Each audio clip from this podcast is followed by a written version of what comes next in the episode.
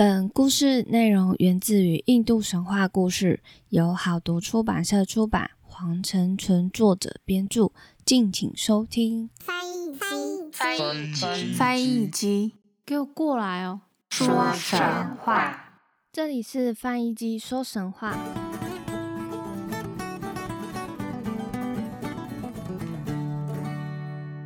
欢迎收听翻译机说神话，我是翻译机。在印度神话的最后，再跟大家分享最后的四则故事。最近呢，天气真的很热。第一则故事呢，也跟太阳火热有关。究竟今天的故事会是什么样子呢？那就让我们一起来听翻译机说故事吧。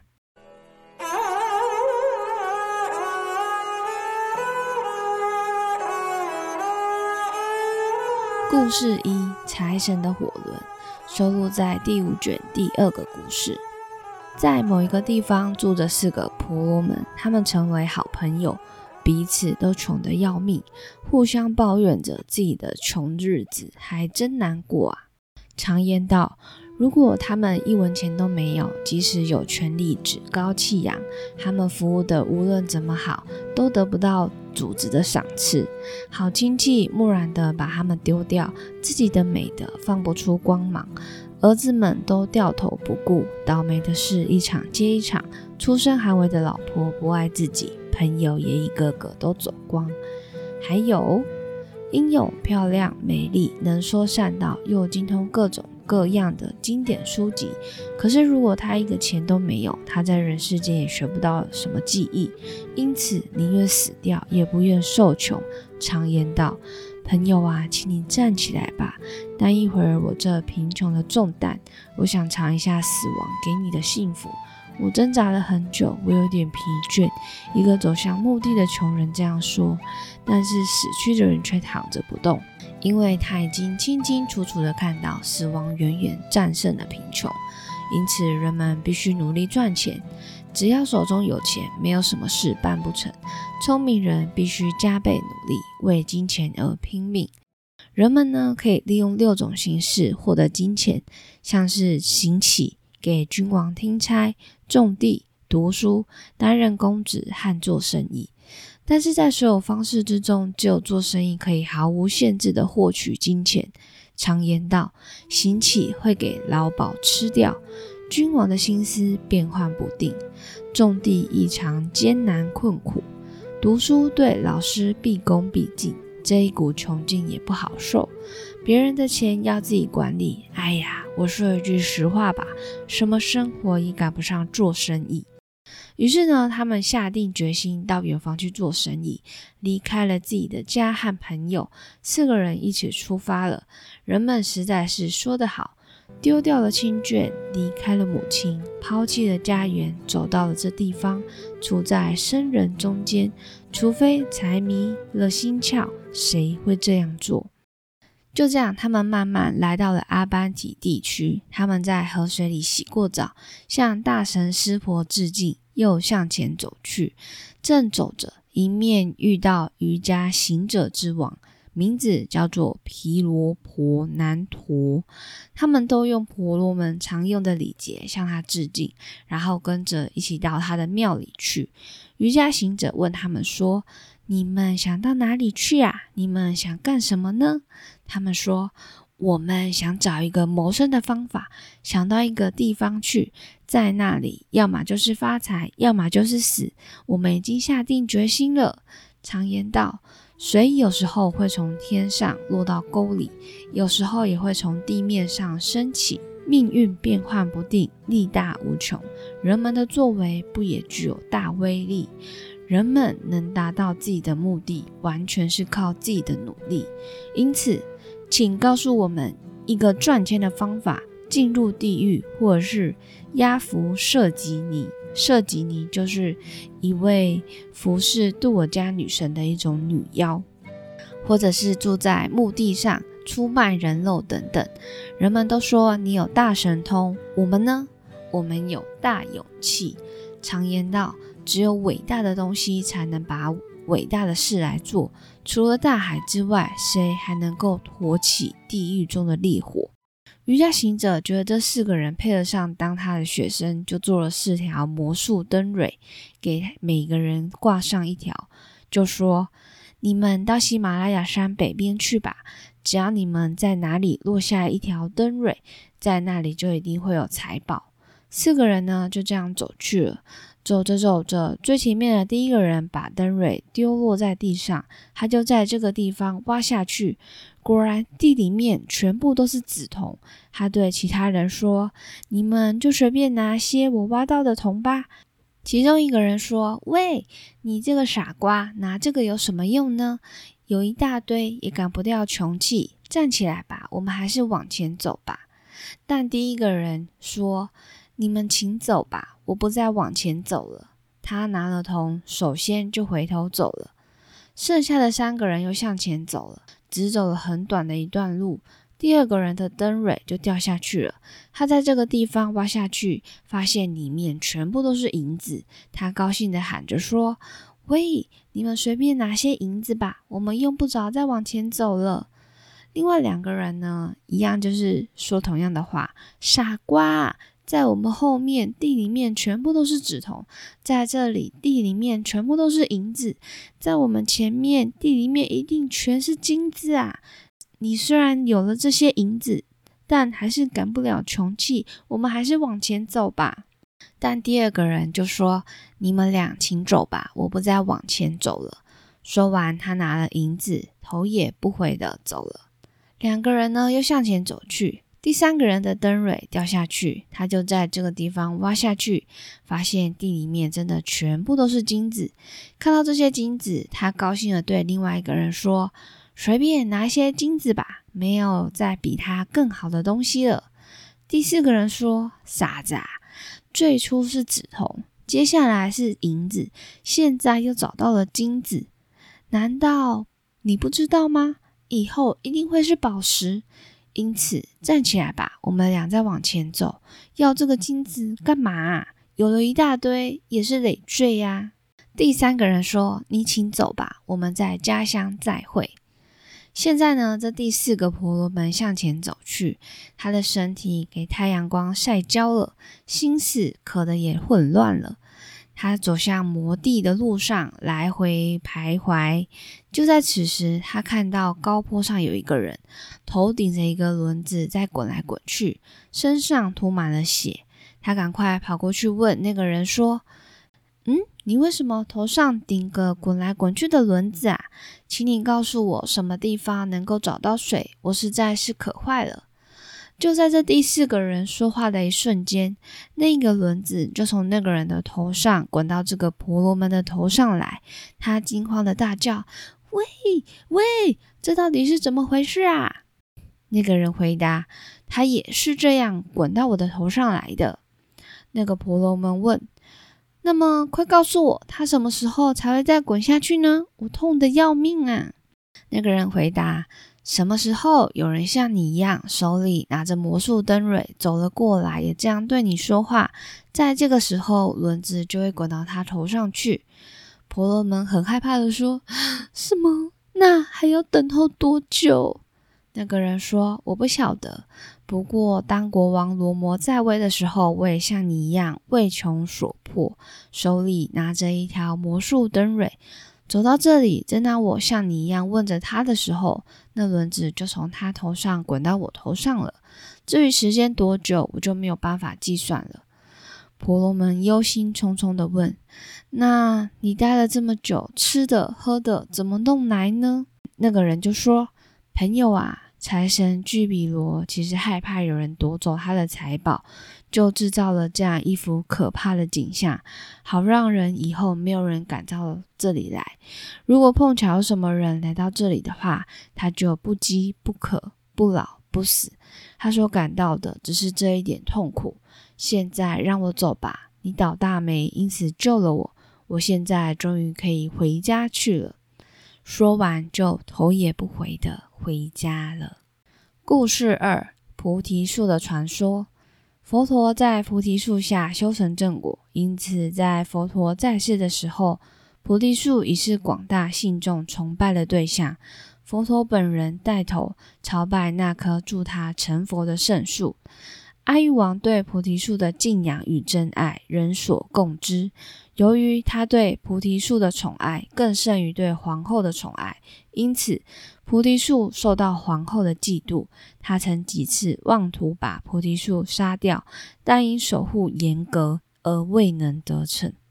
阿育王的儿子马亨德长老赴一座岛传播佛教，很快建立起僧团。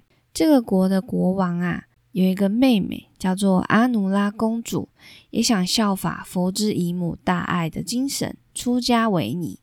阿育王便派他的女儿到这个国家创建比丘尼僧团。阿育王的女儿到这位，因为阿育王女儿到这个国家时，想特意带一株菩提树苗。于是，阿育王打算从菩提树的南侧截取一枝。由于慈心愿力的感应，那根枝条未经砍截，便自行脱落下来，而且也自行飘落到已经准备好的一个金盆之中。随即又长出树根，稳定矗立在金盆之内。接着，这株树苗又带走了金盆，腾空而起，放射出霞光万丈。锐气千条，径直飞落在南海中的船上。见此神奇的奇景，人们无不啧啧称奇这佛法的威力。众神也齐声欢呼，大地也为之震动，来祝贺。阿育王恭敬地步行到海边，跳向大海，游过深水，到船上送行。这个死船呢，就载着阿育王的女儿菩提树苗及随众。朝往这个国家行驶，海面上呢突然浮出盛开的百花，空气中飘荡着浓郁的花香。他们一帆风顺，不多久就抵达这个国家。这个国家的国王远道来迎，已在海岸恭候多时。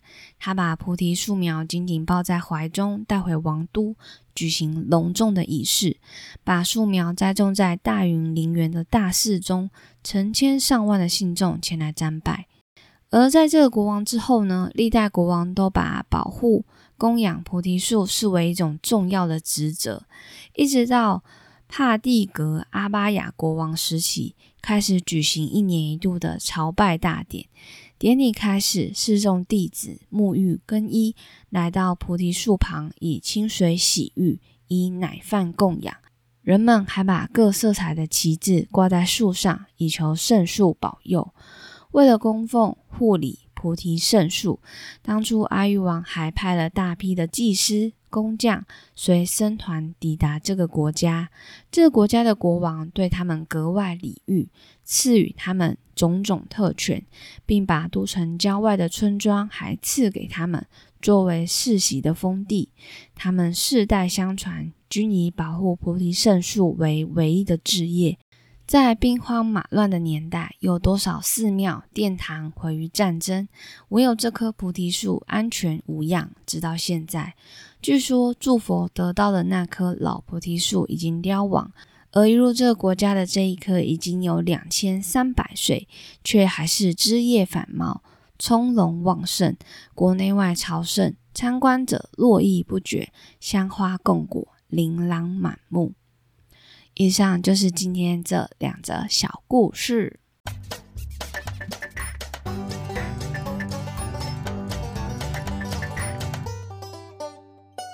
其实我觉得第一则根本就是财神的一种阴谋，他就是为了不要让更贪心的人去夺取他的财宝，而就是有这个火轮的这个惩罚。只要你更贪心、不知足，你就会变成这第四个人。但是其实也没办法，因为他们已经穷途末路了。他们就是立志要到一个地方赚钱，他们已经下定决心说：“我到这个地方来，要么就是赚钱，要么就是等死，那就是这两个选项之一。”那当然就是他们有钱赚的时候呢，当然也会越赚越多。他们毕竟也有说到嘛，在各种赚钱的管道里面做生意是没有限制的，毕竟生意嘛。做越多钱，自然就是赚的越多。而像其他的方法，星期就是看运气嘛，不一定就是每天都有善人呐，嗯，捐钱给你们这样子。那给君王听差，帮上位者做事，就是要以上位者的一些心情啊、要求啊为主。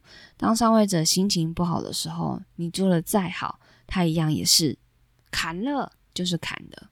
接下来种地就是很考验啊。第一个当然就是非常辛苦，第二个它就是靠天气吃饭的。像现在天气那么热，或是嗯即将迎来台风的季节，那这些呢也都是不确定的因素。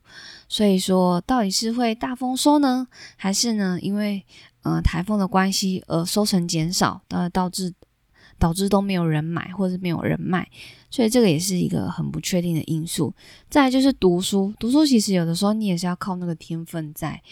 嗯，你就算可能后天再努力，但是诶，你还是没有那种很聪明啊，或者是嗯小小的天赋，其实你读书还是那个仕途不一定来说很顺遂的。但我觉得读书的话，在以前当然是很吃香啊，就是读越多，可能工作机会越越高。但现在满满的都是大学生。你读的越多，大家都是大学生比，那就是看一些才能啊，或是其他的一些专长、特长等等，读书也就不是这么重要的事情了。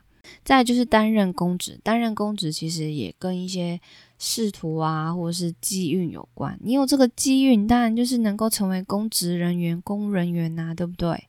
就像我们医院好了，当初就是在一个职类有公务人员的缺。原本的主管呢，就是希望诶，原本的治疗师呢能够去填补那个缺，结果呢，呃，那个治疗师呢就辞职不做了，这时候才有外面的人来去应征这个公务员的缺，那这也是看机遇嘛，因为那个后来那一位新的公务人员的缺，他就是从呃外县市然后转到台北这边来。那也许就是他刚好就是在找台北的工作啊，然后没有想到呢，诶，既然有公务员的缺，那我就来看看，就没想到就真的中了，那是不是也是一种机遇呢？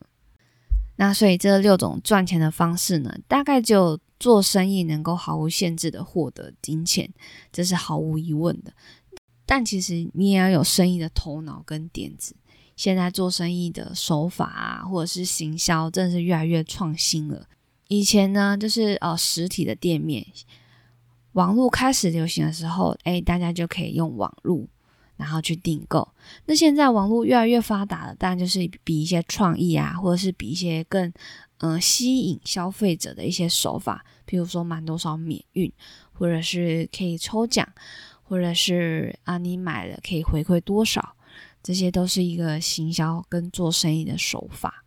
在第二则故事《菩提树的传说》，感觉就不像一个故事，嗯，大概就是来叙述说菩提树这件事情对呃以前的印度神话的君主是有多重要的。那主要就是因为，嗯，释迦牟尼佛在菩提树下，诶，有这个可以得到的这个机会，所以他们就觉得哇，菩提树是一个很。很神圣的一个大树，但对于君王来讲，如果说想要让自己的国家或者是自己呃君王的道路上能够更顺遂，当然就是要供奉或者是供养这一棵圣树，看就是佛陀或者是天神们能不能给予一些指引，让自己的国家啊不要那么快灭亡啊，那或者是国家可以怎么样更昌盛。那我觉得这个应该就是他要讲这些菩提树传说的一种原因在。好，那以上呢就是这两则小故事。喜欢我的听众朋友呢，可以到 Instagram 或是 Facebook 搜寻“翻译机说神话”，都可以找到我。那如果说有有正在收听的听众朋友们，也可以多多推广这个节目，分享给周遭的朋友哦。当然，这个流量嘛，也是不嫌多的，哈哈哈。